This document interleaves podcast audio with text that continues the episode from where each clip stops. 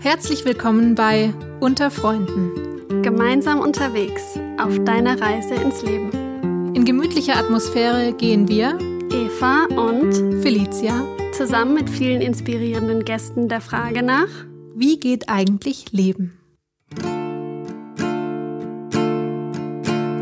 Home, I'm going home. I need a land to feel my soul. Take me home, take me home. Over the green, green hills and far away. Home, I'm going home. I need a land to feel my soul. Take me home, take me home. Over the green, green hills and far away. Hallo und herzlich willkommen bei Unter Freunden. Mein Name ist Eva Weingart und ich freue mich, dass du heute eingeschaltet hast. Wir haben kürzlich eine wundervolle Nachricht erhalten von einer Hörerin, die ich euch nicht vorenthalten möchte. Ich lese sie mal gerade vor. Hallo ihr Lieben. Ich habe gerade eure Podcast-Folge zu dem Thema, wie man Krisen meistert und selbstsicherer während dem Auslandjahr wird, angehört. Eine ganz tolle Folge. Eure Stimmen sind super angenehm anzuhören und die Atmosphäre war eine ganz wohlige. Und danke für die Einblicke und Erfahrungen, die Merle geteilt hat. Ich werde ab September über eure Organisation nach Indien gehen und dort meinen Freiwilligendienst machen. Die Folge hat mich irgendwie beruhigt und gleichzeitig ganz doll Vorfreude auf die Zeit gemacht, die mir dort bevorsteht. Ganz lieben Dank. Ich fand die Nachricht wahnsinnig schön, weil sie einfach zeigt, dass das, was wir uns hier vorgenommen haben, also Leute zu berühren, neue Ideen zu geben und Mut zu machen, ihr, ihren eigenen Lebensweg zu gehen, dass das ankommt. Das ist total schön. Also vielen lieben Dank für das Feedback. Und falls auch du uns Feedback geben willst oder Fragen an uns hast oder dir ein bestimmtes Thema wünscht, dann schau gerne mal in die Show Notes. Da haben wir eine WhatsApp-Nummer in Form eines Links hinterlegt. Oder schreib uns über Instagram unter dem Handle freunde-waldorf. Und heute sitze ich hier, naja, hier ist äh, übertrieben, weil ich sitze hier eigentlich alleine, aber über die Distanz sitze ich hier mit Tim Weber und Thilo Nonne. Und die zwei leiten aktuell einen Workshop mit dem Titel Männer, Gefühle, Grenze. Austausch und Empowerment in geschützter Atmosphäre. Und als ich davon gehört habe, war mir klar, dass ich euch unbedingt in diesem Podcast haben will, weil ich muss einfach wissen, was hat es mit diesem Workshop auf sich? Wie betrachtet ihr Männlichkeit und wie definiert ihr Männlichkeit vielleicht auch ganz neu? Ja, herzlich willkommen hier in dem Podcast. Es ist ein ganz lustiges Setup, weil, habe ich ja schon angedeutet, wir sind eben nicht in, im gleichen Raum, sondern ich sitze in Karlsruhe. Thilo, du bist in Bornheim, in der Nähe von Bonn, richtig? Genau. Und äh, Tim, du bist in Freiburg. Jo. Willkommen, wie geht's euch? Coole Anfangsfrage. ja, schön, Eva, danke für die Einladung erstmal. Ähm, gerne. Spannend hier zu sein. Ja, ich bin aufgeregt. Also es ist noch nicht, nicht oft, dass ich äh, Interviews gebe. Das ist ja schon aufregend genug. Und dann noch über dieses Thema, wo ich immer, immer noch merke, dass es mich was kostet, da öffentlich drüber zu sprechen. Und das ist nicht was, was mir locker von der Hüfte geht. Aber ich freue mich auch. Und ich freue mich auch, das mit Tilo zu machen. Ja, ähm, ich auch von meiner Seite danke. Danke für die Einladung und dass wir hier ähm, uns mit unserer Arbeit, äh, weiß nicht, vorstellen dürfen oder so. Ähm, und dass da ein Interesse dran besteht. Ich glaube, das hat mich vor allem gefreut, ähm, dass, dass das ein Thema ist, was irgendwie größeres Interesse hat. Und ich bin auch aufgeregt. Ähm, weiß nicht, irgendwie gerade so mit dem Aufnahmestarten ging es dann los mit der Aufregung. Mhm. oh ja. Jetzt auf Band. Der Thilo hat vorhin noch gesagt, so, nö, ich bin eigentlich ganz entspannt, weil ich auf der anderen Seite sitze. ja, genau, wenn es dann ums Eingemachte geht, dann kommt es schon noch. Aber das gehört dazu. Sehr, genau. sehr schön, dass ihr da seid. Und ja, äh, ich habe auf jeden Fall sehr Interesse an dem Thema und ich glaube, ganz viele andere auch. Ich würde euch mal ganz kurz ein bisschen vorstellen, damit ihr da draußen euch vorstellen könnt, mit wem wir es hier zu tun haben. Tim, du bist äh, 2007, 2008 mit uns, mit den Freunden, hast du einen Freiwilligendienst gemacht und mhm. zwar in Südafrika. Du warst in mhm. einem Campel und bist seitdem in der ehemaligen Arbeit aktiv, bist auch externer Seminarleiter mhm. und hast dann im Anschluss zu deinem Freiwilligendienst hast du soziale Sozialpädagogik studiert. Mhm. Bist selbstständig als Trainer und Berater für Konfliktbearbeitung und transkulturelles Lernen, arbeitest vor allem in sozialen und politischen Bewegungen, NGOs und beschäftigst dich viel mit Erlebnispädagogik und systemischen Ansätzen. Und du, Thilo, du hast Jura studiert ursprünglich mit dem Schwerpunkt Menschenrechte und internationales Recht und hast dann aber gemerkt, Moment mal, eigentlich geht's mir vor allem hier um den Menschen und hast dann angefangen, schon neben dem Studium dich auszubilden als Mediator und Berater für Konfliktbearbeitung und hast dann später die Ausbildung ähm, in Gestalttherapie gemacht und bist inzwischen sogar Heilpraktiker für Psychotherapie. Richtig? Richtig. Eine kleine Richtigstellung ist nicht so wichtig, aber ähm, ich bin Trainer für Konfliktbearbeitung. Darüber kennen Tim und ich uns auch, weil wir die gleiche Ausbildung zu verschiedenen Zeiten gemacht haben. Aber da es dort eine Trainerausbildung und eine Beraterinnen-Ausbildung gibt, ähm, genau, sozusagen habe ich dort nur die Trainerinnen-Ausbildung gemacht. Und, äh, und dann jetzt vor kurzem die Gestalttherapie-Ausbildung abgeschlossen und dieser Heilpraktiker für Psychotherapie, das ist eine Prüfung, die man bei Gesundheitsamt macht und für die habe ich ganz einfach für mich gelernt und äh, die dann abgeschlossen. Das ist gar nicht so eine große Sache, das ist häufig ein Missverständnis, dass man da eine Ausbildung macht, aber eigentlich lernt man nur ähm, therapeutisch einzuschätzen, was man machen darf und was man nicht machen darf. Aber Selbststudium ist ja auch, kann ja auch intensiv sein. Das habe ich im Jurastudium auch schon so gemacht, deswegen. genau. Ja, das sind diese, diese riesigen Uni-Vorlesungen, oder? Wo einfach super viele Leute da sitzen, ob man kommt oder nicht, ähm, merkt eigentlich eh keiner. Und man muss so die Motivation von innen schöpfen, ne? Ja, das habe ich Ja, und vor allem dann am Ende für die, für das Examen lernen. Da muss man dann entweder, da gibt es ganz viele so Privatkurse, die Leute dann bezahlen. Und, ähm, und man kann das aber eben auch an der Uni machen und dann eben über Selbstdisziplin. Da, da musste ich mich dann disziplinieren, ja. ich finde es auf jeden Fall ein total tolles Beispiel, äh, für einen beruflichen Kurswechsel. Also weil es geht ja dort echt vielen Leuten so, die fangen was an zu studieren und merken so, äh, irgendwie nicht ganz so mein Ding, aber trauen sich dann vielleicht nicht so richtig zu wechseln oder denken sich, hm, jetzt habe ich schon so viel Zeit investiert, äh, äh, das ist ja irgendwie verdorrene Zeit, aber ich denke, das kannst du vielleicht auch bestätigen, dass es sich manchmal auch wirklich lohnt zu sagen, nee, ich breche das jetzt hier ab, mach noch mal was anderes. Ja, und vor allem auch dieses mit der Zeit verloren. Also ich meine, ich mache überhaupt nichts mehr mit meinem Jurastudium, außer irgendwelche Freunde darin irgendwas beraten, soweit ich das kann. Ähm, aber eigentlich habe ich damit nichts mehr zu tun. Und trotzdem würde ich sagen, war es ein wichtiger Schritt auf meinem Weg. Also ähm, das für mich sozusagen hat sich das ja darin geklärt. Also manchmal muss ich auch irgendwie und, und ich bin dankbar für das Studium. Also ich habe trotzdem ähm, viel gelernt und deswegen äh, empfehle ich das auch. Ich habe auch mit Freiwilligen gearbeitet eine ganze Weile mhm. ähm, und den dann auch immer so am Ende, wenn es dann so Fragen aufkam, empfohlen so, mach das, was dich jetzt gerade interessiert und überleg nicht, was könntest du damit machen in zehn Jahren oder in fünf Jahren, sondern ähm, geh deinem Interesse nach, weil das ist, finde ich, der beste Motivator, um sich auch wirklich intensiv mit was zu beschäftigen. Und so ein bisschen konnte ich das auch so machen. Absolut, absolut. Ja, sehe ich, sehe ich ganz genauso. Und sonst macht man sich auch verrückt, wenn man sich immer vorstellt, wie ist es in fünf Jahren, in zehn Jahren? Das ändert sich ja auch ständig irgendwie. Mhm. Ne? Also von daher ähm, folge deinen Interessen, finde ich eine super Botschaft.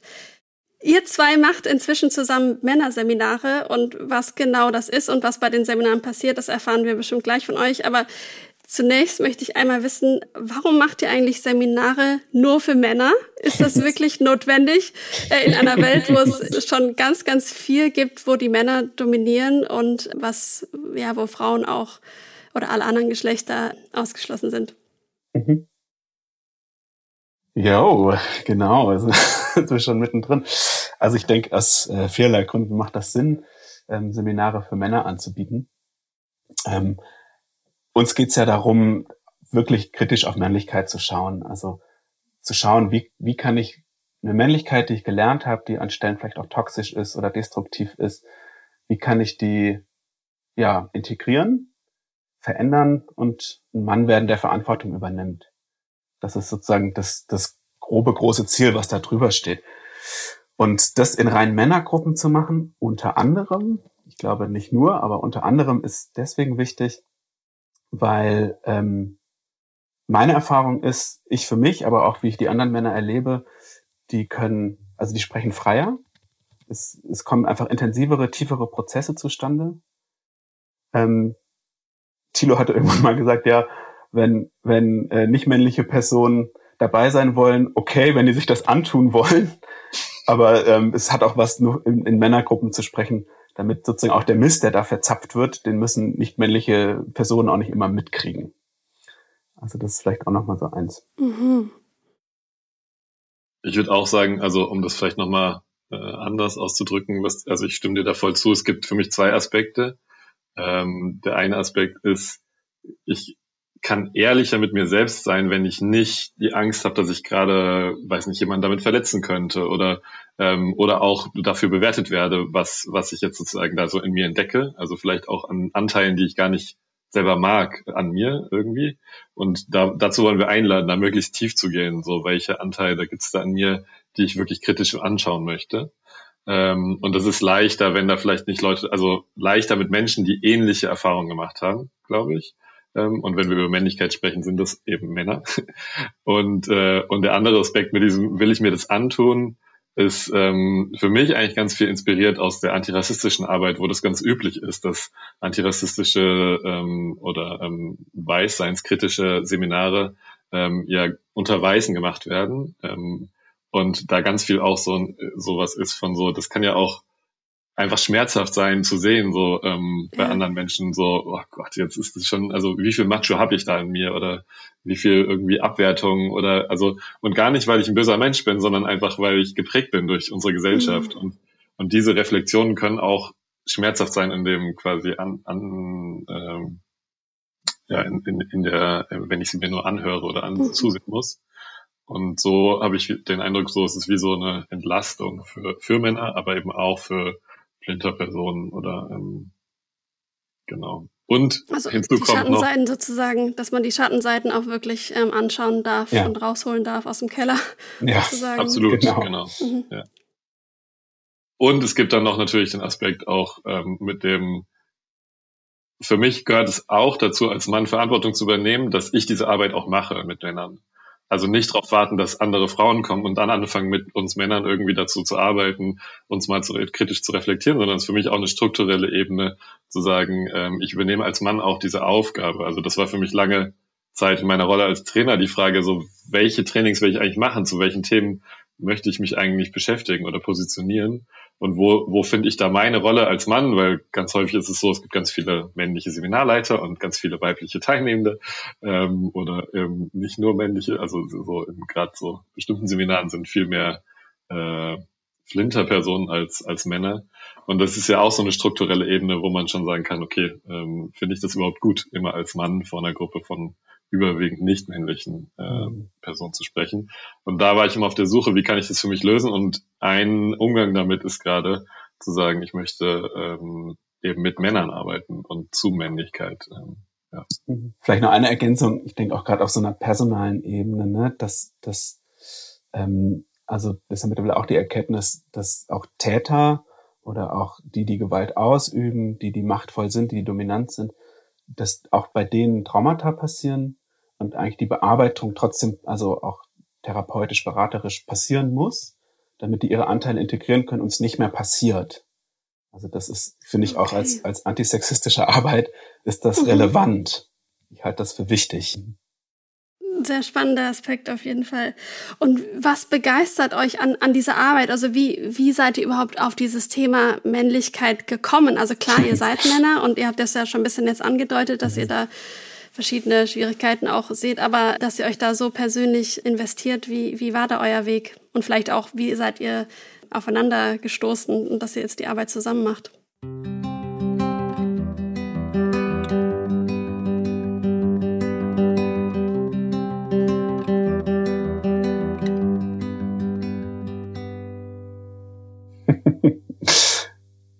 Was eigentlich lieber auf den ersten Blick, Tilo? Wie war das denn? Wir haben uns bei einem Verbandstreffen kennengelernt, ne? Mhm. Ich fand dich auf jeden Fall gleich toll. Ich bin irgendwann auf dich zugegangen und habe gesagt, wollen wir Freunde sein? Daran erinnere ich mich auch noch. Oh. Du hast mir eine Mail geschrieben. Und du, hast, dir eine Mail geschrieben, du, du hast mir eine Mail geschrieben und, und ich erinnere mich auch noch. Zwar, ich war richtig berührt davon, weil du gesagt hast, so, Tilo, ich glaube, ich möchte dein Freund sein oder mit dir arbeiten. Vielleicht auch beides, aber lass uns mal treffen. Echt? Oh, das ist richtig schön. Süß. ja. Witzig. Und für mich war, glaube ich, erstmal so ein bisschen Rivalitätsthemen auch noch da. Mhm. Bei diesen Treffen, da hatten wir gar nicht so viel miteinander zu tun, als wir uns das erste Mal oder das zweite Mal auch schon gesehen haben. Mhm. Ähm, ich glaube, ich fand dich auch toll und war aber eher so in so einer Rivalität dadurch. Mhm. Ja. hattet ihr dann zu dem Zeitpunkt, wo ihr euch getroffen habt, hattet ihr schon das Thema Männlichkeit bearbeitet oder kam das eigentlich erst durch eure, durch euer Treffen, eure Zusammenkunft? Also wir haben es ja in, unabhängig voneinander, war das schon Thema. Und ich glaube, wir haben es dann einfach recht schnell ähm, rausgefunden, dass uns das beide interessiert, dass wir beide zu dem Thema arbeiten und dann uns zusammengetan. Und ich kann ja von, von meinen Zugängen erzählen. Also ähm, Sehr gern. genau, für mich ist natürlich, also was mich da immer reizt, ist einfach die Auseinandersetzung mit mir selber, mit mhm. mir als Mann. Ich glaube, ich habe das erste Mal Zugang in, in feministische Kreise mit Anfang 20, so im, zu Anfang des Studiums gehabt. Und dann weiß ich noch, ich weiß das noch total da musste ich so, war ich vielleicht 20, 21 und saß in so einem Tutorium und da war eine Mentorin und es ging um Sexismus und die sagte, ja, jeder Mann hier ist sexistisch. Das ist doch Quatsch, ich doch nicht. Und so, ne, dieser, dieses, diese ganze Abwehrgeschichten, die dann so losgehen. Und Hast das du das jetzt, gesagt oder nur im Kopf gedacht? Ich habe das, glaube ich, auch gesagt. Also ich war da so empört, bestimmt. Mhm. Und bis das dann durchgesackt ist, und dann ist jetzt 15 Jahre her und bewegt mich eigentlich seitdem ganz viel in feministischen und queerfeministischen Kreisen und da geht's automatisch ums Thema Männlichkeit. Und dann beging eine, eine, eine professionelle Auseinandersetzung, hm, fing, die war immer so ein bisschen nebenbei für mich in meiner Bildungsarbeit, auch in den Freiwilligendienstseminaren. Da gibt's ja auch nicht so viele Männer, aber ein paar. Und da habe ich gemerkt, da gibt's einen Bedarf, also als junger Mann äh, in diese Welt hineinzuwachsen, einfach ins Gespräch zu kommen darüber. Und dann als hatte ich eigentlich den ersten explizit professionellen Bezug als Berater in einem, in einem transformativen Prozess. Das heißt, Männer, die ähm, ähm, übergriffig waren, die darin zu begleiten, das für sich aufzuarbeiten, damit es nicht mehr passiert.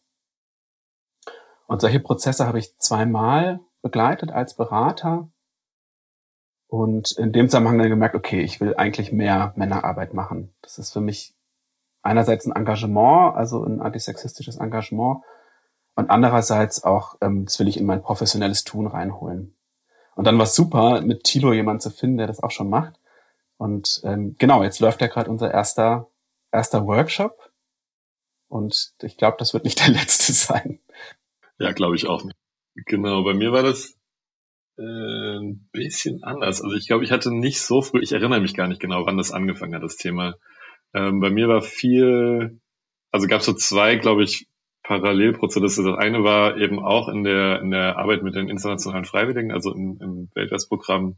Ähm, da haben wir ganz viel in der, in dem Verein weltweite Initiative, ähm, heißt der, ähm, über den ich da der Träger von mir ähm, Freiwilligendienst gemacht habe und dann ganz viel ehemaligen Arbeit, also als Teamer damit war auf Seminaren und ähm, dann später auch hauptamtlich gearbeitet habe ähm, war so ganz viel, sage ich mal, so politische Auseinandersetzung und Politisierung hat da für mich stattgefunden. Und ich glaube, der größte Mo Motor meiner Auseinandersetzung war meine Beziehung tatsächlich. Also in dem meine Partnerin sich aktiv ähm, mehr mit dem Thema beschäftigt hat und empowert hat ähm, und dann natürlich auch mich konfrontiert hat ähm, mit, meinem, ähm, mit meiner Männlichkeit und ähm, in den Konflikten sind bei uns einfach die Themen aufgetaucht, die ganz viel diskutiert werden, so in Bezug auf Patriarchat und Feminismus. Ähm, und ich glaube, da auch ganz viel erstmal so Widerstände und so ein, ja, und jetzt projizierst du hier was auf mich und äh, wie so quasi, ich habe doch gar nichts gemacht und jetzt werde ich hier aber als Mann angesprochen. Mhm. Also da ähm, waren schon viel auch, sage ich mal, musste ich, brauchte ich auch meine Zeit, bis ich da ähm, mehr verstanden habe, worum es geht. Und mir hat tatsächlich geholfen, die, die Auseinandersetzung mit Rassismus und da sehr so ein Zugang, den ich über die Seminare von Phoenix e.V. gemacht habe. Die machen so Antirassismus-Wochenendseminare, kann ich sehr empfehlen. Und zwar dieses mit so einer, ich sag mal, eine annehmende Haltung in dem Sinne, es ist okay, dass du rassistisch bist. Es ist okay, dass du sexistisch bist. Und, und das war, glaube ich, für mich ein wichtiger das braucht es für mich. So, ich habe sonst bin ich sehr im Widerstand, wenn mir jemand irgendwie sagt, so, du bist nicht okay, wie du bist. Weil eigentlich bin ich, stimme ich ja zu. Ich will ja auch bestimmte Verhaltensweisen nicht haben. Ich will ja nicht niemand diskriminieren. Ich will niemandem gewaltvoll gegenüber sein.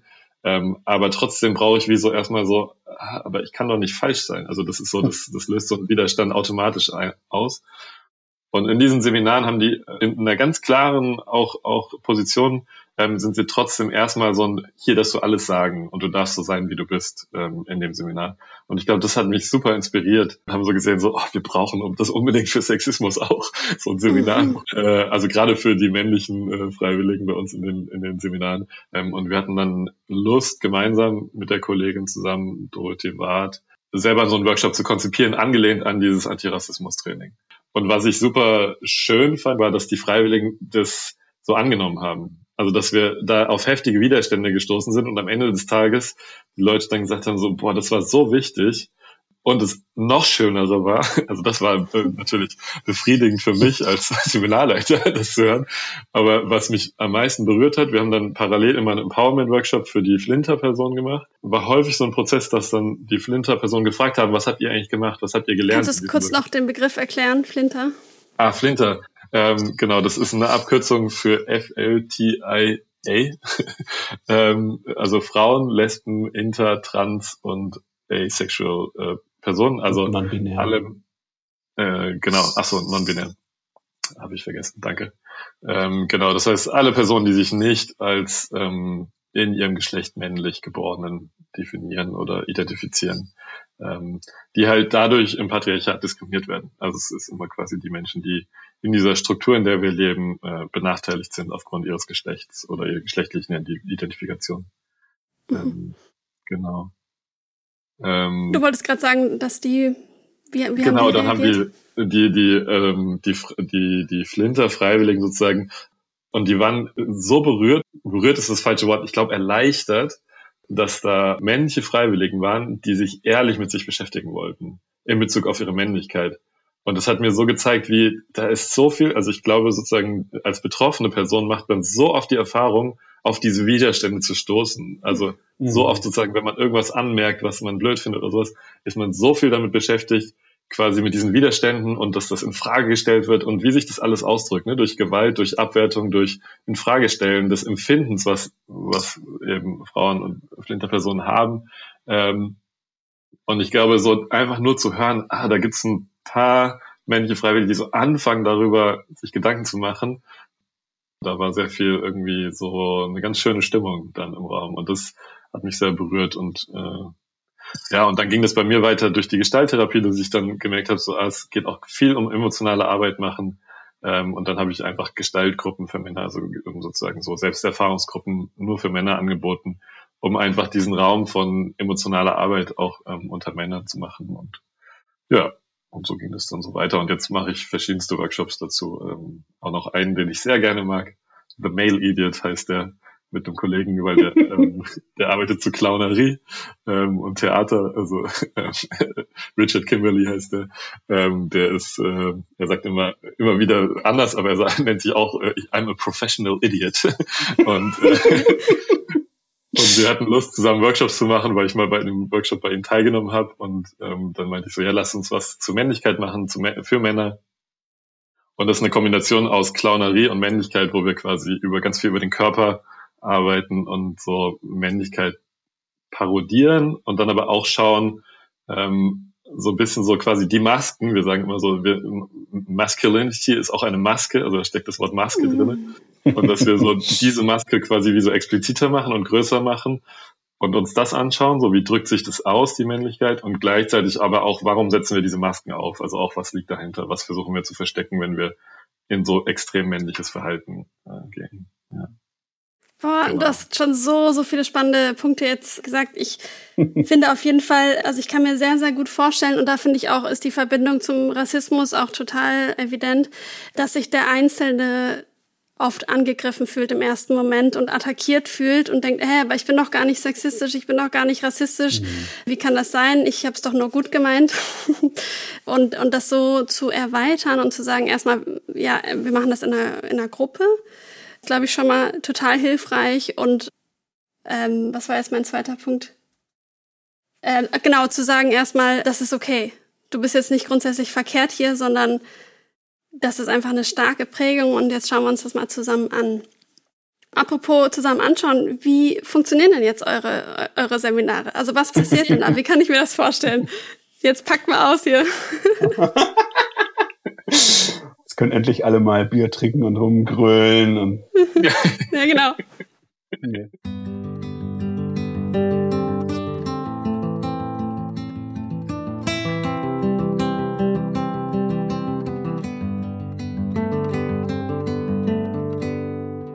Möchtest du anfangen, Tilo? Mhm, kann ich machen. Ähm, also genau, den, den, der, die Workshop-Reihe, die wir jetzt gerade machen, ähm, von der du anfangs auch gesprochen hast, mhm. Männer, Gefühl, Grenze, ähm, haben wir vorher eigentlich so überlegt, wo, womit wollen wir uns beschäftigen und was glauben wir ist ein wichtiges Thema, wo wir was beitragen können. Ich glaube, es ist auch immer wichtig zu sagen, so wir sind beide keine Wissenschaftler zu dem Thema, wir haben keinen großen Spektrum, sondern wir machen das aus unserer Praxis, aus unserer Auseinandersetzung heraus. Ne? Und mit dem fachlichen Hintergrund, mit dem wir haben, das ist uns beiden wichtig, immer wieder zu sagen. Ne? Also wir sind nicht die Experten in dem Gebiet.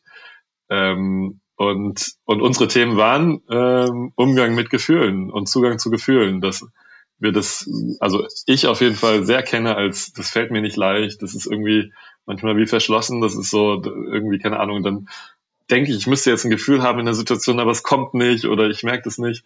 Und einfach dieser ähm, Zugang zu Gefühlen, da, dazu beschäftigen wir uns mit einem in dem ersten Workshop.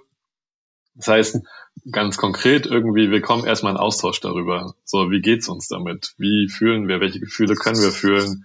in welchen Situationen, in welche Gefühle kommen wir nicht so ran oder ähm, ganz häufig treffen, also treffe ich Männer in der, in der Arbeit, die sagen, ich habe seit, weiß nicht, 20 Jahren nicht geweint oder so, ne? Also so, wo das Gefühl Traurigkeit oh, nicht, mhm. äh, nicht, nicht zugänglich ist. Ja, du sagst krass und es ist eine Normalität für so viele Männer. Also das begegnet mir mhm. sehr, sehr, sehr regelmäßig.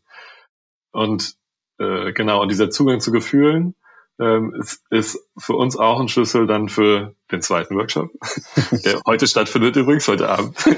ähm, genau, deswegen dürfen wir jetzt noch nicht, obwohl wir dürfen ein bisschen darüber erzählen. ähm, und da geht es um Grenzen, ähm, weil das Problem im Patriarchat oder mit Sexismus ist ja eigentlich, dass Grenzen verletzt werden oder dass ähm, Menschen, andere Menschen nicht wahrgenommen werden. Also auch so ein bisschen in die Perspektive ähm, der anderen sich mehr reinzudenken. Und was passiert da? und wie auch Kontakt entsteht. Wie, in welcher Qualität bin ich im Kontakt und welcher nicht. Und wie kann das gut stattfinden? Wo gehen Dinge schief? Wie können wir da lernen, anders mit umzugehen? Und das ist halt verknüpft mit dem Thema Gefühle. Und der dritte ähm, geht es dann darum, da wollen wir dann über das Thema Verantwortung sprechen. Also wie kann ich anfangen, da mehr Verantwortung zu übernehmen für meine Gefühle, für meine Grenzen, aber eben auch, wie kann ich Verantwortung für die Grenzen äh, meiner Mitmenschen und vor allem eben äh, der, der Flinter-Person in meinem Kontakt nehmen. Aber im Prinzip mit allen Menschen. Mhm. Und vielleicht vom, wie, wie läuft das dann so ab sozusagen? Ne? Mhm. Ähm, das ist, ist mir nämlich immer ganz wichtig. Ähm, wir machen keine Theorieseminare. Also wir gucken uns nicht theoretisch diese Themen an und lesen Texte dazu. Auch so aus meinem Erleben heraus, ähm, ich habe ein paar Mal kritische Männlichkeitsgruppen besucht und dann wird da gemeinsam Bourdieu gelesen oder so und aber es wird theoretisch, es kommt nicht in Kontakt mit dir selbst und dadurch, dass ich ähm, einfach pädagogisch und beraterisch wirklich im Kontakt arbeite, war mir das wichtig, dass es mit mir selbst und mit uns zu tun hat. Also wir reden von uns, von unseren Erfahrungen, es geht um unsere Emotionen, es geht um das, was zwischen uns passiert in dem Workshop. Thilo und ich sind da genauso Teil des Prozesses. Ich lerne da auch, also letztes Mal war ich schon so, wow, so erweitert und ich denke auch heute wird es wieder passieren. Und die Idee, die wir eben haben aus der Gestalt heraus, also aus der Gestaltpsychologie ist, wenn diese eigenen Anteile integriert werden, also wenn ich zum Beispiel lerne, meine Gefühle ähm, wieder zu fühlen, wenn ich Zugang zu meinem Körper wieder mehr kriege, ne, die Gefühle als so ein, ein Weg wieder in den Körper zu kommen, dann kann ich erst wirklich Verantwortung übernehmen. Also ich erlebe, ich denke, ich arbeite mit sehr bestimmten Männern auch. Ähm, das sind eher Männer, die einen Anspruch haben, nicht sexistisch zu sein. Und das führt dann, das erlebe ich bei mir und bei diesen Männern, ähm, ganz viel dazu, dass ich ganz im Außen bin. Also ich darf nicht sexistisch sein. Ich muss gucken, dass es dir gut geht. Ich darf keine Grenzen verletzen. Und da bin ich überhaupt nicht mehr bei mir. ähm, hol mich nicht mehr rein. Und dann fängt eigentlich nochmal ein grenzverletzendes Verhalten auf einer anderen Ebene an. Weil in dem Moment, wo ich mich nicht ernst nehme, mein, keine Ahnung, Wunsch nach Nähe, dann, und das unterdrücke, dann platzt es irgendwann raus. Und das wird dann gefährlich und einfach unangenehm. Und da ist die These, das muss integriert werden, diese Sachen, damit es gar nicht erst zu diesen, also ne, das ist quasi die Prävention. Mhm. Also nicht diese Abspaltung, sondern Integration. Also rein auch in das, in, in den eigenen Körper, ins Gefühl und statt nur darüber zu lesen und irgendwie zu philosophieren, ja. sondern wirklich. Mhm. Und mit welchen Fragen und, und Problemen kommen die Männer bei euch in die Seminare? Also. Einer der Hauptthemen tatsächlich äh, Schwierigkeiten in der Beziehung. Also das mhm. merke ich schon immer wieder, dass sie in den Beziehungen an Grenzen kommen, an ihre eigenen Grenzen kommen, von dem, wie sie sich einlassen können, wie sie in Verbindung sein können und dann äh, ergeben sich daraus Konflikte. Ähm, und ich würde sagen, das ist schon einer der Haupt Themen, die so auftauchen, also der, der Motivation, ähm, zumindest jetzt so in, in den Workshops, in denen ich bin. Also eigentlich ähnlich Dann, wie bei dir, Thilo, oder? Also wie, ja. wie es bei dir mit dem Thema angefangen hat, ja, ist es wahrscheinlich ja. oft so. Die Beziehung ist so ein totaler Trigger irgendwie für ganz viele Sachen. Mhm. Ja. Ja, da, ich glaube, da taucht dann halt so die eigene mh, Betroffenheit im Sinne von quasi, wie sich das auf mich ausgewirkt hat, das Patriarchat. Nicht Betroffenheit im Sinne, ich, ich ähm, also doch Menschen leiden auch darunter, auch Männer leiden unter dem System an bestimmten Stellen, auch wenn sie ganz, also hauptsächlich profitieren an, an anderen Stellen. Ähm, und ich glaube, die eigene Betroffenheit taucht eben da auf, wo es wo Emotionen dann plötzlich eine, wichtiger werden. Ne? Also ich glaube, im Berufsleben in, in vielen Kontexten mhm. kann ich auch ohne die Gefühle gut äh, mich bewegen, kann sehr selbstbewusst auftreten und so weiter. Aber in der Beziehung, glaube ich, da, da geht es ja auch darum, eine andere Emotionalität erleben zu können und ähm, und auch da ist der Wunsch da, ne? auch die Nähe und die Intimität hat ja was damit zu tun, wie wie weit kann ich mich öffnen, wie sehr kann ich mich hingeben. Ähm. Und ich würde jetzt auch mal die These aufstellen, aus, aus Sicht einer Frau, dass es, glaube ich, im Berufsleben oft auch noch so ist, dann kriegt man irgendwie so einen Spruch reingedrückt, irgendwie von, von einem Mann. Und weiß dann aber gar nicht richtig damit umzugehen und schluckt es vielleicht auch erstmal runter. Mhm. Aber in einer Beziehung wird man ja wahrscheinlich eher auch sagen so, hey, was, was redest denn du da für ein Scheiß? Mhm. Ne, und lässt es halt nicht auf sich sitzen und, und da ist vielleicht die Konfrontation vielleicht viel schneller irgendwie da mhm. und intensiver, emotionaler. Mhm. Wobei, ich, ich würde auch noch, ähm, also meine, mein Erlebnis ist, und vielleicht ist es auch nur, weil ich in progressiven Kreisen viel unterwegs bin, dass sich gerade das verändert. Also dass ähm, mhm. auch in professionellen, in aktivistischen Kontexten ist es überhaupt schon lange, lange so, also dass diese klassische Männerperformance, die geht einfach nicht mehr. Die ist mhm. nicht mehr möglich. Und das erlebe ich auch bei unseren Teilnehmern, dass sie hinkommen und sagen, okay, und wie, wie mache ich das denn jetzt? Ich will ein cooler Mann sein und ich weiß gar nicht wie. Mhm. Und noch ein drittes vielleicht, ähm, dass auch Männer da sind, die sich grenzverletzend verhalten haben und mhm. das aufarbeiten wollen. Und eigentlich da, also da lebe ich eher einen, eine Schock, eine Schockstarre auch teilweise. Ich habe das getan mhm. und ich will nicht, dass mir das wieder passiert und ich will jetzt dran arbeiten. Mit allen Widerständen, die da einhergehen, ne? Aber das ist natürlich auch eine Motivation. Ja. Total und, spannend. Und dass dann die, die verschiedenen Motivationen da bei euch zusammentreffen. Und wie groß ist so eine Gruppe in der Regel? Also jetzt sind wir gerade zu zehnt, zu neunt. Zu neunt. Zu neunt. Genau. Schöne Grüße. Das ist gut. Und also auch dadurch, dass es so persönlich wird, viel mehr könnten es gar nicht sein. Ich hm. glaube, wir hatten ein Maximum von, von zehn hatten wir gesagt, also zehn Teilnehmern. Und jetzt sind wir ein bisschen drunter, das ist auch okay, aber mehr, also mehr als mit uns beiden zwölf wird es einfach schwer, dann das auch zu halten. Genau, der, der Workshop findet ja online statt diesmal. Also wir werden den auch, auch in Präsenz stattfinden lassen. Ähm, aber da ist es noch schwieriger, mit größeren Gruppen dann zu arbeiten. Ja, klar. Und was ist denn noch das, dieses Männerbild, das, das Rollenbild, was doch noch vorherrscht und, und inwiefern seht ihr das auch als problematisch? Also könnt ihr das mal ein bisschen konkreter beschreiben? Vielleicht auch für die Leute, die sich bisher noch keine Berührung irgendwie damit hatten, also mit der Auseinandersetzung, mit der kritischen vielleicht auch. Ja. Das ist natürlich vielfältig, ne? Das hat verschiedenste Ausprägungen. Ähm, also ich kann jetzt einfach mal aus meinem Erleben heraus, wie ich so aufgewachsen bin. gerne. Ich bin genau eher in einer, in einer arbeitergeprägten Familie aufgewachsen, die es dann irgendwann zu Geld geschafft hat, aber von der Mentalität. Und unser, also mein Vater und ich, äh, wir sind am Wochenende auf den Fußballplatz gegangen. Das war unser Hobby zusammen als Kind und Jugendlicher. Und da ist das Männerbild, wieder Möglichkeit, wie kann ich das ausdrücken? Es ist ähm, brutal ist zu stark, aber es ist äh, also heftig. Ne? Da wird einfach geschrien, da wird beleidigt, da wird bedroht, ähm, einander, aber auch auf dem Spielfeld. Es geht um Dominanz, es geht darum, dass ich stärker bin als du. Also diese Rivalität, die da ausgelebt wird zwischen jetzt den, den Teams ne, beim Fußball, aber auch zwischen den Männern, die wird eigentlich mit der Idee von ich besiege dich ausgetragen. Also vielleicht als ein, ein Bild, ne? das, das dominante Patriarchat, ähm, ich bin stärker als du, ich werde dich unterdrücken, dass meine Bedürfnisse hier Platz kriegen, aber deine nicht. Und dann erlebe ich jetzt ähm, eigentlich im Laufe meines Lebens, aber auch im, im, im Umfeld, in dem ich mich bewege, einen Wandel dahin, dass dass immer mehr Männer gibt, die sagen, die wollen es anders machen. Also die erleben das ganze Leid, was im Patriarchat drinsteckt, was es bei Flinterpersonen auswirkt, aber auch zunehmend bei sich selbst. Also ich merke auch, ich bin nicht glücklich im Patriarchat, ähm, da möchte ich nicht leben. Und jetzt halt die große Frage, wie, ne? Weil ich habe diese ganzen alten Sachen in mir und jetzt findet's, darf, weiß ich, darf die nicht haben und jetzt findet's neue Formen der Dominanz. Also zum Beispiel, ähm, ich bin, ich war jetzt erst am Freitag wieder in einer öffentlichen Veranstaltung. Das, das war ein, ein Redeformat, das war ein, ein, da wurde ein Vortrag gehalten und danach gab's Raum für Fragen. Im Publikum würde ich sagen, waren vielleicht 30 Prozent Männer, aber die Redebeiträge waren zu 80 Prozent von Männern. Also ist dann einfach immer wieder so, so ein Klassiker, ne? Mhm. Oder wer geht in Führungspositionen? Da kenne ich so ein paar NGOs, da ist dann immer dann eine Führungsposition vakant, wer geht rein? Und in den, in den NGOs arbeiten 80 Prozent Frauen, in den Führungsetagen sitzen zu 80 Prozent Männer. Also yep. es findet dann immer noch auf dieser, ne, man sieht es ganz viel auf den strukturellen Ebenen, ähm, findet es einen Ausdruck.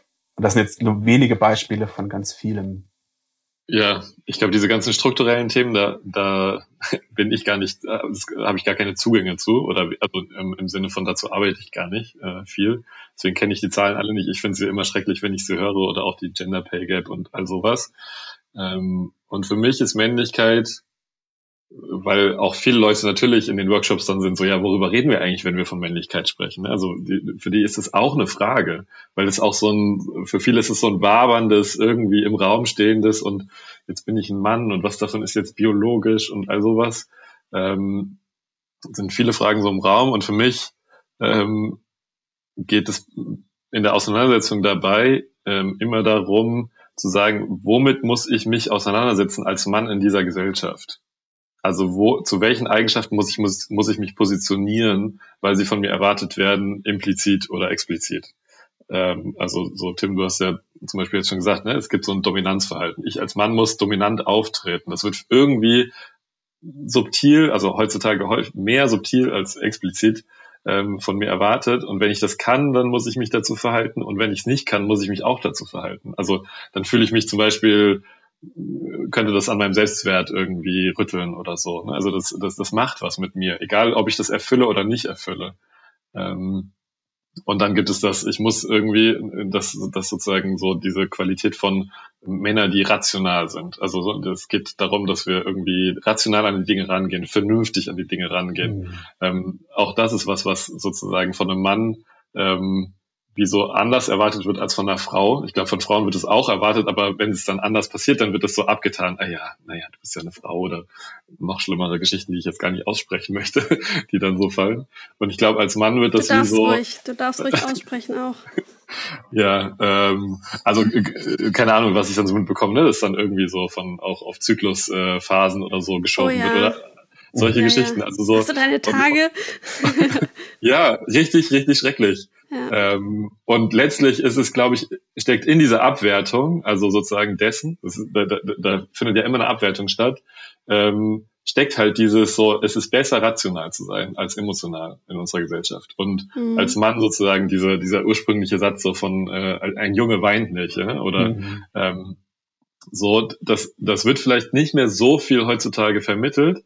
Und doch, keine Ahnung, ich habe meinen Vater noch nie weinen gesehen. Und wie viele Männer treffe ich, die ihren Vater noch nie weinen gesehen haben oder eben nicht emotional sind und immer alles ruhig und klar besprechen wollen oder und, und die Gefühle, die dann noch erlaubt sind, ist dann, wenn irgendwie ein Junge ausrastet oder so, also wütend ist, wo er ganz aktiv und Stärke zeigt, das ist noch so ein bisschen akzeptiert so als Gefühl vielleicht. Und da kann man dann sagen, ja, ja, die Jungs, die müssen sich mal aus, die müssen mal raufen oder sowas. Ne? Also das ist so irgendwie ja immer noch unglaublich viel verankert und da kann man auch heute noch in die Kitas gehen und das wird immer noch ähnlich quasi ähm, ein ähnliches Bild vermittelt, so ganz subtil. Es ist nicht mehr dieses, du musst so sein und du musst mhm. so sein und und ich glaube, diese Eigenschaften von, okay, sei rational, sei dominant, sei stark, sei aktiv, sei ähm, unabhängig. Ne? Auch dieses Ding so von so, ich als Mann muss unabhängig sein ähm, irgendwie und alleine schaffen. Ich glaube, es drückt sich ganz viel heute aus durch, ich muss es alleine hinkriegen. Und mhm.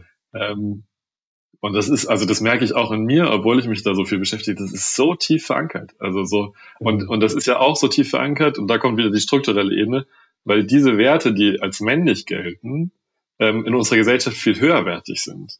Also sozusagen, es wird einfach allgemein, und da, da kommt das Patriarchat dann halt zum Tragen. So, ne? so funktioniert es ja auch. Es werden bestimmte Eigenschaften als höherwertig äh, gelten und die werden dann Männern zugeschrieben. Und, und deswegen sind Männer mehr wert. So, also so absurd und ähm, dumm das klingt. Und ähm, genau, und da geht's ja letztlich um Vorteile und Macht, ähm, ähm, die, die behalten werden muss. Und als Mann ähm, habe ich eben auch eine Auseinandersetzung mit diesen Eigenschaften. Ich glaube, das ist das, worum es mir geht, wenn ich über Männlichkeit spreche und Männlichkeiten, weil das ganz, ganz unterschiedliche aussieht. So, ich persönlich irgendwie, keine Ahnung, habe eine bestimmte Körperfigur, einen bestimmten Bartwuchs, eine bestimmte Stimmlage, ähm, wo ich sehr schnell als Mann wahrgenommen werde. Aber wenn ich jetzt kleiner, klein und schmächtig wäre oder irgendwie eine höhere Stimme habe oder ähm, kaum Bartwuchs oder so, dann muss ich mich anders dazu verhalten, muss es vielleicht kompensieren oder ähm, oder dann mich immer als weiblichen Mann vorstellen, was ich immer total absurd finde, ähm, dann plötzlich von Weiblichkeit zu sprechen oder so. Ähm, und letztlich geht es ja um Eigenschaften. Ich bin Mensch und ich bin stark und ich bin schwach. Und ich, also sozusagen, ich, ich bin ja immer beides. Also ich habe ja beide Qualitäten in mir, aber die eine wird von mir erwartet mit dieser Identifikation als Mann. Mhm. Und, und darum geht's mir, glaube ich. Ähm, oder das ist so mein, äh, geht's nicht mir, sondern ähm, ähm, das ist so, so der theoretische Rahmen, in dem ich mich viel bewege oder von dem heraus ich arbeite. Mhm. Und das ist so ähm, geprägt von so diese Eigenschaften und ähm, von viel Auseinandersetzung und nochmal eine Klarheit habe ich bekommen in einem Vortrag, den ich mal von Bilke Schnibbe gehört habe, die sich viel, ähm, die ist Psychologin und beschäftigt sich viel zu sexualisierter Gewalt ähm, und Männlichkeit und ähm, ist auch ähm, Journalistin. Genau, kann ich sehr empfehlen. Ähm, und das hat mir nochmal so eine Klarheit gegeben, irgendwie da so. Es gibt bestimmte Griffe und die haben unglaublich viele Ausdrücke dann. Mhm. Vielleicht, vielleicht können wir da noch mal einen Moment weiter reingehen, was sozusagen die Zuspitzung auch sein könnte. Also wenn man sich eben nicht mit seiner Männlichkeit auseinandersetzt, sondern einfach macht ähm, und verschiedene Dinge dann zusammenkommen, wie du schon sagtest, man fällt vielleicht nicht genau in dieses Bild rein, kompensiert dann, ähm, ist vielleicht stark geprägt vom Fußballplatz. Äh, was, was für Auswüchse kann das denn annehmen? Was ja, habt ihr da erlebt? Also ich glaube tatsächlich, dass, dass diese Männer, die kommen nicht so in unsere Workshops, aber das sehe ich ja. nur so in den, also ne, weil wenn ich jetzt irgendwie Zeitung lese, dann erlebe ich halt diese Abspaltung enorm. Also ich denke, die neue Rechte baut genau darauf auf und die erstarkt total. Also die, die Männerbilder, die, die die präsentieren, sind ja genau dieses Extrem. Ein Trump zum Beispiel, ein Orban, ein Putin und so weiter. Also die, auf ganz hoher Ebene oder in, ich habe neulich eine Statistik gelesen, in, in Sachsen ist ja die AfD so stark, also ich habe lange in Sachsen gelebt und ähm, deswegen interessiert mich das und dann habe ich gesehen, dass nur jede fünfte Frau, aber jeder zweite Mann wählt, wählt die AfD. Also ich denke, dieses ganze, ne, okay. die, die, die ja. es wird in eine, in eine, immer weniger in einem Mainstream und in einem Progressiven wird ein Männlichkeitsbild angeboten, was diesem Alten entspricht und das rutscht dann einfach immer weiter nach rechts tatsächlich und wird dann verbunden mit noch ganz fiesen anderen, ja, eigentlich Ideen, wo es ja immer darum geht, das steht mir zu. Und sei es dann Rassismus oder sei es Homophobie und so weiter. Also, und dann wird's echt brutal und heftig. Also nicht, dass das andere auf subtilen Ebenen auch heftig ist, aber da wird's einfach strukturell, ähm, boah, da krieg ich Angst. richtig Angst. Hm. Ist das auch das, was, äh, was ihr unter dem Begriff toxisch, toxische Männlichkeit verstehen würdet? Hm. Oder arbeitet ihr, also äh, arbeitet ihr überhaupt mit diesem Begriff? Also der ist ja schon auch sehr, mhm. also im Munde aller irgendwie gefühlt, seit, mhm. seit zwei Jahren oder so. Ähm, ist ja, schon ein paar Jahre länger oder, sogar. Es gab, oder ähm, wahrscheinlich länger, ja. Ähm, genau, der, kommt ja so aus dem Englischen, ähm, glaube ich, Toxic, Toxic Masculinity ähm, im amerikanischen Raum und auch im, im englischen Raum. Ähm, und der wurde schon wieder sehr kritisiert und, ähm, und ich teile die Kritik, weil es ähm, so ein Bild vermittelt von, es gibt eine schlechte Männlichkeit und es gibt eine gute Männlichkeit. Und letztlich ist für mich sozusagen, ähm, im Patriarchat gibt es Männlichkeiten, verschiedenste. Und wenn ich mich dann so, ich bin ja nicht toxisch männlich, wenn ich mich dann so rausnehme, dann, dann verpasse ich irgendwie vielleicht auch meine Baustellen, an denen ich arbeiten kann. Mhm. Und so wie ich annehme, ich bin auch rassistisch als weiße Person und bin sexistisch als Mann, ähm, sozusagen, deswegen benutze ich ungern diesen Begriff, toxische Männlichkeit, weil das so eine, wie so eine Kategorisierung von, es gibt die gute Männlichkeit und die schlechte Männlichkeit oder die destruktive und die konstruktive. Mhm. Und für mich ist sozusagen dieser Bezug, wie ich es gerade beschrieben habe, so dass ich mit der Identifikation als Mann plötzlich bestimmte Eigenschaften haben soll oder mich dazu positionieren muss, ähm, darin sehe ich schon ein Problem. Ähm, genau, deswegen. Wie würdest du es denn beschreiben? Wie würdest du es anders formulieren? Dieses Phänomen, wenn Männer in, in ihrer Art und Weise ja, wie würdest du das beschreiben? Es ist gar nicht so einfach, ja, merke ich gerade selber. Ja, ähm, ich bin, ich bin, also es gibt diese extremen Ausformungen. Ne? Also es gibt die extremen Ausformungen in der, wenn wir in die AfD gehen, wenn wir in die Fußballkultur gehen oder ähm, so weiter. Und und das ist für mich so ein bisschen, ähm, dass ich so denke, so ja, gibt es, das ist nicht meine Baustelle. Deswegen, ich kenne mich mhm. auch ehrlich gesagt überhaupt nicht aus. Ich weiß nicht, welche Männerbilder, so zum Beispiel, da ist viel mehr Emotionalität zum Teil in bestimmten Männlichkeitskreisen, wo ich ganz viel Kritisches sehen würde. Aber da gibt es irgendwie andere Dinge, die vielleicht anders laufen. Und ich bin da, da, da ich nicht Teil von dieser Gruppe bin, möchte ich da gar nicht, kann ich da nicht so viel zu sagen mhm. und kann es nur so auf so einer ganz groben Spektrum, also das, was du, du Tim, gerade sagst, so das teile ich schon, den Blick da drauf, aber es ist eigentlich nicht meine Welt und mir geht es darum, ich gucke lieber in meiner Welt und ähm, und was gibt's hier für Themen, was gibt's in mir für Themen oder in dem Umfeld, in dem ich mich bewege oder in den Workshops. Ähm, und da kommen auch bei mir Leute, die eben schon Interesse daran haben, ne? also die irgendwie schon anfangen, sich mit dem Thema zu beschäftigen, mehr oder weniger ähm, freiwillig und proaktiv.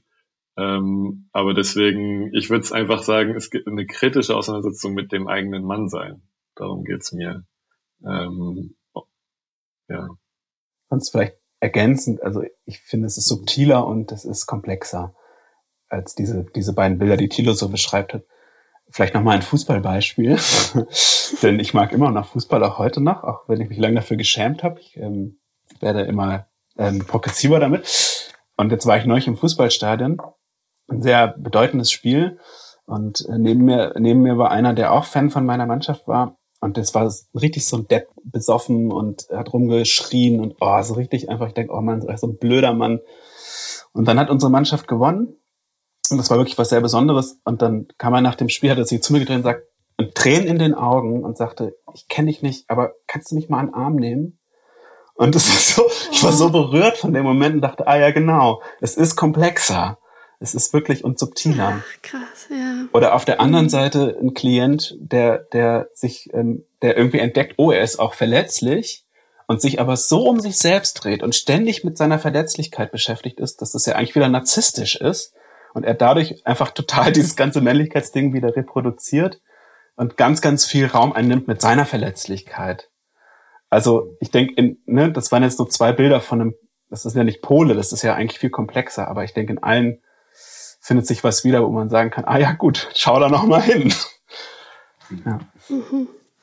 Um, um welche, ähm, also wie würdet ihr denn gerne das Männlichkeitsbild vielleicht auch erweitern? Also es ging jetzt viel darum, irgendwie soll man nicht so sein, man soll nicht weinen, man soll nicht emotional sein, aber vielleicht oder nur rational. Ähm, was, was wünscht ihr euch denn? Hm. Welche Entwicklung?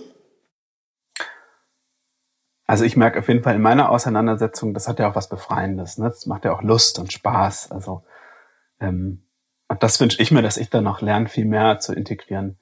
Also ich bin total emotionaler Mensch, ich bin total flippig, ich bin ein bisschen exzentrisch, ich lache ganz viel und lache ganz schrill und ich weine auch gerne, ich gucke gerne traurige Filme und es gibt, ich kann, bei Forrest Gump gibt es vier Stellen, wo ich immer weine und auch wenn ich das 15. Mal schaue, dann und, und so weiter. Und das möchte ich, dass ich das immer mehr lerne ähm, zu tun. All die Facetten, die ich bin, die mein Mannsein und mein Menschsein ausmachen.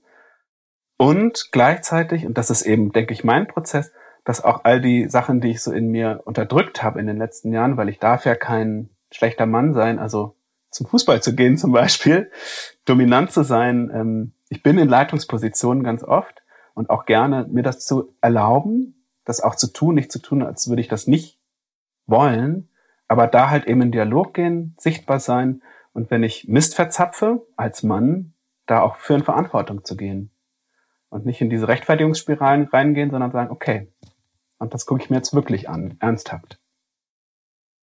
Mhm, Finde ich ein guter Punkt, weil viele denken sich vielleicht jetzt, ähm, die zuhören, also vor allem die, die Männer, ähm, die zuhören, ja, warum sollte ich das dann überhaupt machen? Ich kann ja nur verlieren. Also warum oh. sollte ich mich damit auseinandersetzen? Ne? Also dass man das Gefühl hat, du kannst wieso, nur gewinnen. Ich, äh, ne? Genau. Lieber Mann, der du zuhörst. Auch, du kannst nur gewinnen. Sich, ja. Das finde ich ganz wichtig, irgendwie auch nochmal ja. zu betonen. Ähm, man, man muss dann nicht ähm, weg von seinen Hobbys oder von, von seinen beruflichen ähm, Positionen oder so, sondern das finde ich schön, dass du sagst, äh, dass es darum geht, die Verantwortung im Ganzen dann auch dafür zu tragen. Ja, und das ist, wenn mir das gelingt, das sind ja nur ein paar Momente, aber wenn mir das gelingt, das ist so befreiend. Und nicht nur für mich, ich habe richtig das Gefühl, ah, das verändert auch was an der Welt. Also das lohnt sich total. Ich kann es nur empfehlen. Sehr spannend. Äh, wenn ich das so höre, wenn ich da kurz, äh, dann taucht in mir so ein, so ein, so ein innerliches so ein Nicken und ein Ja sagen und ich merke sowieso, innerlich entspannt sich was bei mir und es taucht aber auch was auf von so, ähm, es gibt auch noch einen anderen Aspekt daran ich finde, es gibt eine berechtigte Kritik an Fußball und man kann wirklich auch noch kritisch darüber nachdenken, ob man ähm, sich in eine bestimmte Fankultur und äh, also auch strukturell da reinbegeben kann und auch dieses in Leitungspositionen sein. Ne? Also mhm. es gibt immer, es wird immer so gesagt, so da müssen die, die Strukturen müssen sich ändern und die Strukturen müssen sich ändern und da tut sich was und das alles hart erkämpfte ähm, sozusagen Rechte und und äh, Strukturenveränderungen wo, wo ähm, ja überwiegend halt nämlich äh, nicht Männer ähm, für kämpfen. Ähm, und ich glaube, es gibt irgendwie auch einen Aspekt von sich darüber Gedanken zu machen. Und ich weiß gar nicht, wie das aussehen kann. Also ich habe den Eindruck, ich stehe da auch noch so vor so vielen Fragen und, ähm, und wir stehen alle gemeinsam da noch vor so vielen Fragen. Ähm, von wie kann auch mein Teil ähm, aussehen von äh, wo nehme ich mich auch mal zurück, wo verzichte ich mal auf ein mhm. Privileg, das ich haben könnte, das ich mhm. leben könnte und wo kann ich da irgendwie ähm, schauen und ohne, dass ich es mir verbiete. Also ohne aus dem, weil ich glaube, das ist das, wo, wo, wo es unbequem und wo dann Leute in Hemmungen kommen und so weiter, wenn ich den Eindruck habe, ich muss das anders machen, weil ich, weil es eine Regel ist oder weil das Kacke ist oder weil es bewertet wird, sondern so ähm, dieses mit dem Integrieren, was Tim gesagt hat, ähm, ist ja, wenn ich was integriere, wenn ich die Anteile in, integrieren kann, dann, dann kann ich mich erstens in voller, in meinem vollen Dasein mehr ausleben. Und was, was mir wichtig ist, ich kann Entscheidungen treffen, die mit meinen Werten verknüpft sind. Und mhm. meine Werte sagen mir ganz klar, ich will keine Dominanzkultur. Da, da glaube ich, die wenigsten Männer, die irgendwo sind, sagen, ich möchte ungerecht durch die Welt gehen und davon profitieren. So, niemand würde das, oder vielleicht gibt es Menschen, die das sagen, aber zumindest bei uns in den Workshops sagt es niemand so, ich, ich möchte Ungerechtigkeit, ich möchte Ungleichheit fördern in dieser Welt. Mhm. Ähm, und da eben auch zu gucken, okay, und wo ist es da? Und ich glaube, es wird irgendwo auch unbequem werden. Ja. Ich habe das jetzt letztens gemerkt, da war ich in einem Bewerbungsgespräch und und äh, und da waren Personen, die eben von Diskriminierung betroffen sind, an verschiedenster Art und Weise. Und, und dann dachte ich so, und diese waren hochqualifiziert, die waren höher qualifiziert, muss ich, muss ich ehrlich sagen, die waren höher qualifiziert als ich. Und ich war wie so beleidigt und gekränkt davon, dass ich jetzt da mit sein musste irgendwie. Und dachte dann so, ja krass, nee, so ist es halt. Also ähm, also das waren Mitbewerbende die, oder, oder Genau, Mitbewerbende. Und selbst mhm. wenn wir sagen, wir wären gleich qualifiziert, dass die dann genommen werden würden, und ich kenne das so aus anderen Kontexten, wo Leute irgendwie Professuren, ne? in, in, in der Wissenschaft ist es gerade ganz viel, dass Professuren, weil da Quoten erreicht werden müssen, gerade mehr mit äh, Frauen oder Flinterpersonen besetzt werden. Und dann gibt's die männlichen Leute, die gerade in dieser, in dieser Phase sind, wo sie jetzt in diese Professuren einsteigen müssten. Wissenschaft ist ja sowieso schwierig. Und die dann sagen so, ich bin gerade so benachteiligt, ähm, mhm. weil ich habe gerade keine Chance auf eine Professur in meinem, in meinem Bereich oder so, weil da gerade nur noch Frauen ähm, eingesetzt werden. Und, und ich verstehe da, also ich verstehe diesen persönlichen Frust an der Stelle und gleichzeitig ist es so, ja, aber wenn ich aufs Kollektiv gucke und auch mich selber mal gucke, wo, wo stehe ich in diesem Kollektiv und wo kann ich auch mal verzichten und kann sagen, ja, vielleicht muss es für mich nicht die Professur werden, so.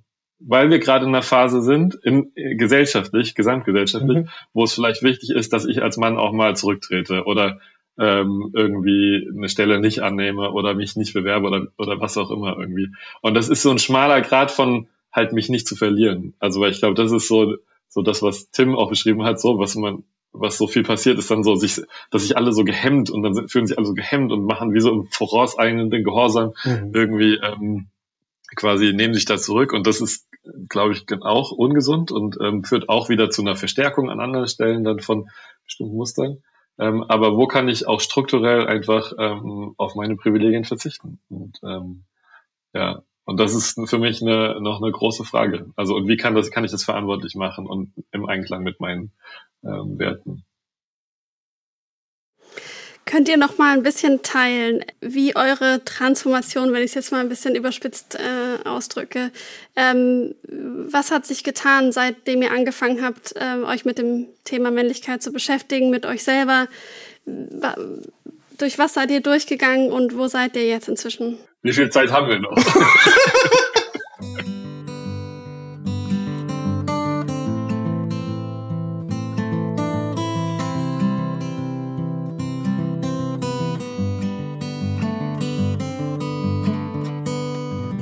ich kann ja mal anfangen. Also, Oder Attila, du setzt das schon an, ne? Könntest ja mehr im, im Ping-Pong auch machen. Ja, also ähm, ein Aspekt, den ich so, der mir jetzt sofort kam, als du es gesagt hast, ich würde sagen, was sich verändert haben, äh, sind meine Beziehungen. Äh, in, also zu in, in, in Partnerschaft oder so, aber auch Freundschaften, Arbeitsbeziehungen. Also eigentlich alle Formen von Beziehungen haben sich verändert äh, seitdem äh, zum Positiven hin. Es ist irgendwie, ich habe den Eindruck, ich bin zugänglicher für Leute und das verändert was auch, wie ich ähm, ja, wie viel Nähe da sein darf, wie viel ähm, Verbindung entsteht, wie viel irgendwie ähm, ja intensiviert einfach. Also ich würde sagen, meine Beziehungen sind intensiver und schöner geworden. Als ein Punkt. mhm, kann ich auf jeden Fall äh, andocken und äh, kann ich bejahen. So, sowohl freundschaftlich als auch Liebesbeziehungen haben einfach an Tiefe gewonnen. Ich merke, ich erlaube mir mehr zum Beispiel auch körperliche Bedürfnisse auszusprechen, auch in Freundschaften, die Nähe, die ich, die ich brauche, körperlich auch äh, zuzulassen und auch mir einen, also darum zu bitten, ähm, mit mir selbst. Also ich merke auch, ich bin einfach, ich habe, krieg mehr Zugang zu mir selbst. Übrigens die Transformation, ich bin noch kein Schmetterling, noch lange nicht, aber es ist schon, ich merke schon, es wird besser. Ich spüre mich mehr. Ähm, ich krieg mit, was in mir los ist, besser. Ähm, ich krieg mehr Zugang zu meinem Körper kommen mehr Gefühle als Wut und äh, nichts, Leere. Ich merke, da gibt's noch viel mehr an dieser bunten Palette. Ähm, ich merke es auch in, in der politischen Auseinandersetzung, also dass, als ich angefangen habe, das zu begreifen, äh, wie ich da auch Teil bin von einem unterdrückenden System, habe ich das eigentlich alles abgespalten und wollte gar nicht mehr, gar nicht mehr so sein. Und jetzt eigentlich wieder zu entdecken, ah, da gibt's Sachen, die habe ich drin, die sind in meinen Körper eingeschrieben durch meine Sozialisierung und die auch wieder zuzulassen, ähm, aber in, einem, in einer Art und Weise, dass ich mich in einem Dialog stelle. Das merke ich eben auch, dass das immer öfter gelingt, dass ich Menschen, die von Diskriminierung betroffen sind, äh, mit denen in Dialog treten kann. Und die können sagen, okay, wie machen wir es? Wie können wir jetzt zusammen diesen Raum hier gestalten, dass der für uns beide cool ist? Und nicht in eine Haltung zu gehen von, ich, genau, vorauseilender Gehorsam, hat Stilo gerade genannt, das fand ich ganz treffend. Mhm. Und, und bei mir auch noch ganz klar eine berufliche Perspektive. Also das ist schon mein Arbeitsschwerpunkt, würde ich sagen, äh, Workshops zum Thema Männlichkeit und mit Männern zu arbeiten, ähm, einzeln sowie in Gruppen. Ähm, und da ein Gefühl zu haben von, da kann ich was verbinden. Also für mich, dadurch, dass ich dann in diese therapeutische Richtung noch gegangen bin, war das für mich immer so ein bisschen so, wie kann ich da irgendwie diese ganze ko kollektiven Prozesse, sage ich mal, also sowas wie Patriarchat, Rassismus und all sowas, wie kann ich das eigentlich auch in der Einzelarbeit hm, damit präsent sein oder wie kann das zum Thema werden? Und bin ich auch noch ewig auf der Suche, auch ewig suchen wahrscheinlich.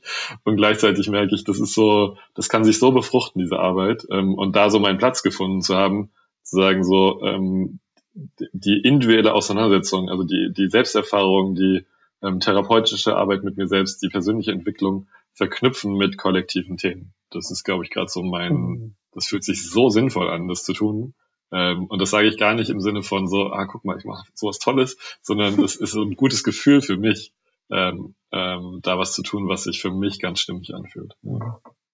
Das ist total schön. Und könnt ihr vielleicht noch ein bisschen genauer beschreiben, weil äh, du, Thilo, hast es konkret bei dir beschrieben, aber auch bei vielen Teilnehmenden eurer Seminare, die kommen eigentlich ähm, rein mit der Frage äh, oder mit dem Problem, irgendwie in meiner Beziehung ecke ich da dauernd an. Ähm, könnt ihr vielleicht da nochmal beschreiben, was kann sich wirklich an der Qualität der romantischen Beziehung auch verändern, mhm. wenn man sich damit beschäftigt und mit sich selber auseinandersetzt? Mhm. Also ihr habt es als Tiefe beschrieben. Mhm. Also zum Beispiel so ein, ein, würde ich sagen, klassisches Verhalten, was ich von mir kenne und von Männern in Beziehungen, ist, dass wenn Konflikt da ist, dass, äh, dass ich irgendwann in eine Leere schalte. Also dass ich wie nichts mehr spüre. Dass so wie nichts mehr da ist und ich bin auch nicht mehr erreichbar eigentlich für meinen Partner, Partnerin. Ähm, und das, also das ist ja das, das zu bearbeiten, ne? Zum Beispiel dann Zugang zu meinen Gefühlen zu kriegen ähm, und die zeigen zu können, äußern zu können ähm, und damit für meinen Partner, Partnerin greifbar zu sein. Also die hat ja dann eine Orientierung. Ah, du bist gerade traurig, du brauchst eigentlich gerade Nähe, du willst in den Arm genommen werden. Okay. Also da entsteht ja eine Verbindung wieder miteinander. Ich habe das Gefühl, die, dadurch, dass da diese Blockaden bei mir oft sind, geht die Verbindung verloren. Wir sind gar nicht mehr in, ja, in Kontakt miteinander weil da anstelle des eigenen Bedürfnisses in dem Moment eigentlich sowas sich dazwischen schaltet, oder? Habe ich das richtig verstanden? Genau, also eine Blockade, ein Widerstand da ist. Und ich denke, der ist sehr männlich geprägt. Und also ich denke auch gerade an, an Konfliktsituationen, glaube ich, ist auch was, mich äh, einzulassen, mich hinzugeben in der Beziehung. Also auch sozusagen auch die eigene Kontrolle, die da ja auch drin steckt, wenn ich das, also die ich loslassen muss, um um mich einzulassen. Also ich glaube, das ist auch was, was ich irgendwie, was ich besser kann, seit ich äh, mich da viel mit beschäftigt habe. Und was ich auch, also für mich ist immer so, wenn ich, wenn ich aus den Workshops gehe oder was ich auch selber merke, wenn es eine Sache gibt, die die Leute mitnehmen sollen, dann ist es lernt zuzuhören. Also mhm. sozusagen wirklich zuzuhören und anzunehmen, was die andere Person sagt. Und auch das merke ich natürlich auch in meiner Beziehung, so von einfach wirklich zuhören, was die andere Person sagt und nicht sofort in das Reagieren, in irgendein Schuldthema zu kommen oder irgendwie dann Rechtfertigung. Ne? Also so Schuld äußert sich nicht durch, ich fühle mich schuldig ganz häufig, sondern durch, ich rechtfertige mein Verhalten. Und damit ähm, bin ich aber in einem Nicht-Annehmen des anderen. Also indem ich mein Verhalten rechtfertige, stelle ich eigentlich das Verhalten der anderen Person in Frage ähm, auf eine, also dass das was so so zwischen den Zeilen dann passiert. Mhm. und und dieses also dass ich auch Kapazitäten entwickelt habe einfach zuzuhören zu verstehen was ähm, auch von also jetzt in, in einer hetero Beziehung in der ich bin ähm, zu verstehen die Person spricht aus einem anderen Hintergrund. Also indem ich mir meinen Hintergrund als Mann in einem patriarchalen System bewusst werde und mich auch ein bisschen damit beschäftige, was ein, ein Flinter-Hintergrund ist, ähm, sozusagen, ähm, lerne ich auch besser zu verstehen, warum eine Person gerade so ähm, reagiert, wie sie reagiert und sie dann auch, weiß nicht, das auch wertschätzen kann, dass sie das gerade sagen kann. Und ich glaube, das hat so ganz viel ähm, verändert, so dass, dass sich meine PartnerInnen dann ähm, einfach äh, gehört fühlen und wahrgenommen und und ähm, und ernst genommen mit dem, was sie sagen. Und ich glaube, das ist so meine größte Errungenschaft. Das andere gelingt mir nämlich alles äh, mal besser, mal schlechter, aber immer noch. Also ich bin da auch so am struggeln mit, wie viel Gefühl da, da darf da da sein. Also ich glaube, da bin ich vielleicht auch einfach, das fällt mir immer noch sehr schwierig. Und mhm. vor allem, wenn ich in einem Konflikt bin, wo ich ja auch in Stress gerate. Und zumindestens, was ich gelernt habe, ist auch das zu erkennen. Also selbst wenn ich nicht verändern kann, das zu erkennen, so, ah, ich, ich fühle gerade nichts oder ich kann gerade nicht loslassen. Ich werde gerade innerlich hart und ich kann es gerade nicht ändern, aber ich erkenne zumindest, dass es ist. Und selbst das macht es für den anderen Person. Das ist doch mega viel. Also du sagst so, das ist keine Veränderung, aber ich finde es eine mega Veränderung. Also zu, einfach zu erkennen, an, zu anerkennen, wie es gerade ist, der Status quo und den auch benennen zu können, ist doch richtig, ja. richtig wertvoll, finde ich. Ja, ich wünschte, ich könnte schon noch mehr. aber das ist dann wieder mein eigener. also da geht's äh, mhm. dann wieder um mich, ne? Also auch Gefühle fühlen ist so erleichternd. Also so, weil diese, diese Widerstände, von denen Tim gesprochen hat, wie ich, wie ich nicht fühle, das ist auch anstrengend einfach. Da bleibt oh, die ganze ja, Zeit ja. was hängen und, mhm. und stecken so. Und das kennen ja, das ist jetzt nicht nur was, was Männer haben, ne? Ich glaube, Männer haben das äh, vielleicht noch intensiver, ähm, aber das kennen ja alle Menschen. Ja, auch diese Maske, von der ihr es am Anfang hattet, äh, ist ja auch wahnsinnig anstrengend. Also immer was äh, nach außen äh, präsentieren, repräsentieren zu wollen, was man eigentlich gar nicht so fühlt, ist ja auch, das zieht ja unglaublich viel Energie. Und ich glaube, mhm. das ist auch ein allgemein gültiges Thema für alle Geschlechter. Ja, ja. Absolut. Gibt es noch etwas, was ihr gerne unseren Hörerinnen und Hörern direkt jetzt noch mitgeben möchtet? Super schwierig. ähm, also so für mich, was ich, was ich eben gesagt habe, so was ich mir natürlich von Leuten, was ich Leuten wünsche, die aus meinen Workshops gehen, oder wenn ich eine Sache mitgeben kann, dieses einander zuhören zu können. Ähm, und das bedeutet, dir selbst zuzuhören, und dich für dich interessieren, aus einer Neugierde heraus, nicht aus einer Pflicht oder irgendwas heraus, sondern aus einer Neugierde heraus und genauso ähm, wirklich versuchen, auch anderen zuzuhören. Also gerade an die Männer, der Appell, hört zu, haltet auch mal was aus und, und hört dadurch nicht auf, lass dich nicht entmutigen, dadurch, dass du kritisiert wirst. So, das gehört dazu und das ist gut. Das ist eigentlich was, was Positives, was Konstruktives, wenn wir kritisiert werden. Ähm, aber es, irgendwie gibt es so ein Bild von, wir müssten immer alles schon können und perfekt machen. Ähm, das ist, das behindert uns da. Ähm, also bleibt neugierig, interessiert euch, lasst euch kritisieren und hört zu. lasst euch kritisieren, das klingt gut. ja. ja. So funktioniert das Lernen ja. Also alle Männer, die ich kenne, kommen in diese Prozesse, weil sie kritisiert werden. Ja. Keiner kommt von sich auf die Idee. Ähm, oder die aller, allerwenigsten. Ähm, ja. Deswegen ist wertvoll und seid dankbar. Also ich versuche dafür auch dankbar zu sein. Ja. Und ich kann noch ergänzen, es lohnt sich. Also, du hattest ja vorhin Eva so gesagt, jetzt könnte, könnte man ja auch denken, ich kann ja nur verlieren. Dem möchte ich wirklich vehement äh, äh, widersprechen. Du kannst nur gewinnen. Auch wenn es um die, auf die strukturelle Ebene, auf die, da geht's ja um Güterverteilung und so weiter. Und da, da wirst du was verlieren, aber im Großen wird's ein Gewinn sein. Da bin ich von überzeugt und für mich und dich persönlich sowieso. Also liebe Männer rein da, es lohnt sich wirklich. Das war nochmal ein schöner Appell zum Schluss. Und wenn jetzt Leute dabei sind, Männer, ähm, die dabei sind, die das jetzt hier gerade anhören und sich denken, ach, ich hätte doch total Lust, irgendwie noch mehr von, von Tim und Thilo zu erfahren. Wie kann man euch denn erreichen oder wie kann man vielleicht auch beim nächsten Seminar dabei sein? Mhm. Also dadurch, dass ich jetzt gerade umgezogen bin vor kurzem nach Freiburg, steht noch nicht so meine Werbepräsenz. Ähm, ich bin äh, über über Tilo zu erreichen oder über meine alten alten Kontakte. Also einerseits, ähm, ich bin im Verbund der Trainerinnen und Berater vom ATCC. Das ist ein Konfliktbearbeitungsansatz, äh, wo ich meine Ausbildung gemacht habe. Und wir haben eine Website. Darüber bin ich findbar und auch unser Ansatz und sicherlich auch über mein altes Kollektiv in, in Leipzig, die Prozesswerkstatt. Da haben wir eine Website, da bin ich auch findbar. Und jetzt aber für diese Männergeschichten läuft, glaube ich, gerade die Präsenz vor allem über dich, Tilo, ne? Genau. Ähm, genau, und mich erreicht, also ich habe eine Webseite, compassion-change.de heißt die. Da sind alle Angebote von mir ähm, drauf, also alle Seminare und Workshops, die ich anbiete. Und ich biete auch Einzelbegleitung ähm, an. Ähm, also ich mache auch Sachen nicht für Männer, für alle Hörerinnen.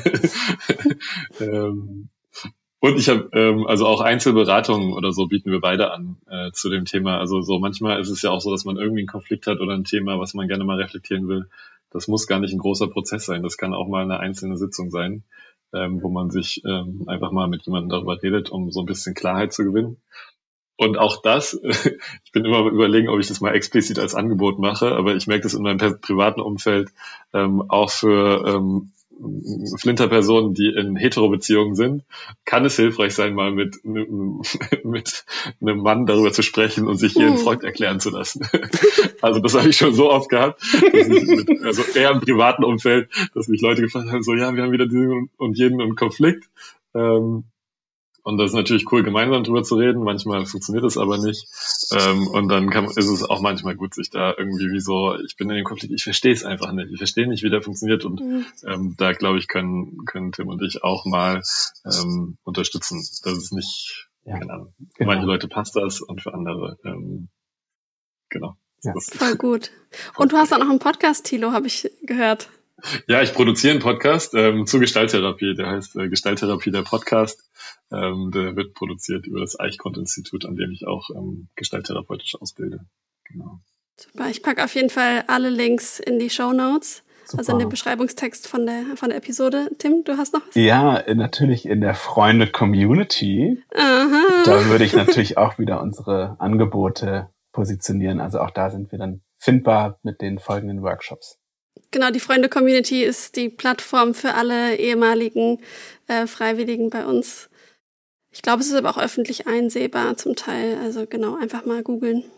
Ja. ja, vielen, vielen Dank für eure Offenheit. Es war total schön, euch so auch so persönlich davon berichten zu hören. Vielen Dank, dass ihr da wart. Danke für euer Sein, für alles. Ja, danke für die Einladung. Sehr, sehr wertvoll, was ihr, was ihr tut. Ja, vielen danke Dank dafür. auch nochmal von dir ja. für dieses Gespräch und für die äh, spannenden Fragen. Ja, danke. Hat Spaß gemacht. Ja. ja.